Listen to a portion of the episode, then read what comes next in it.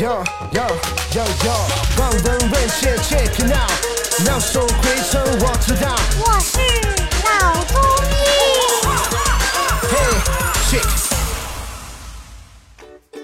本节目由上海团市委、上海中医大、上海青联、上海医卫青联、辣椒智库联合出品，由上海徐浦中医医院特别支持，喜马拉雅独家播出。今天这一期节目呢，我们继续和蒋医生探讨一下疼痛，啊，也就是我们的痛症方面的一些误区层面的一些问题。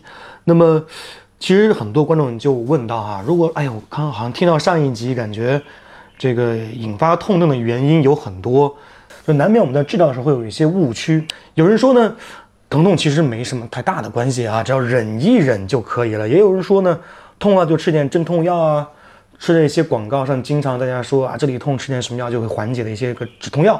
另外呢，就会觉得哪里有疼痛揉一揉啊，这个这个这个就会得到一个缓解。那不知道蒋医生，我们在这个发现了痛症之后，在治疗层面，你有怎样的建议吗？人生漫长，难免痛苦，但是对于偶尔的一时性的这种疼痛，你能够忍的，呃，马上就没有了，的确也不需要治疗。但是对于长期的慢性的疼痛，甚至很剧烈的疼痛，嗯，你就不能忍了，嗯，这一忍就会忍出大问题来。那么应该到医院去看病。说吃镇痛药，你要知道镇痛药，美国 FDA 镇痛药就撤销了好几个药，它会造成心血管系统的副作用，甚至死亡。所以有几个药都被呃美国呃药监局都给撤销了。所以这个不要随便自己吃镇痛药，特别是广告的那些药物，搞不清楚它，应该分清疼痛的原因是什么，到医院去看病。对，在医生的指导下用止痛药，不要头痛呃医头，脚痛医脚。说哪里痛，是否可以按摩按摩？这个情况就是要看什么情况，比如说。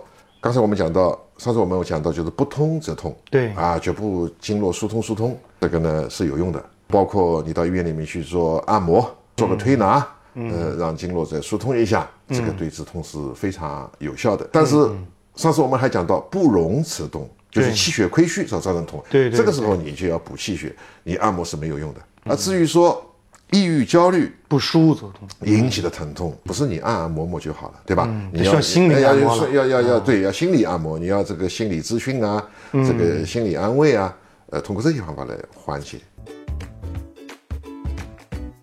好的，感谢蒋医生给我们带来的精彩分享。那么今天我们就聊到这儿，我们下期见。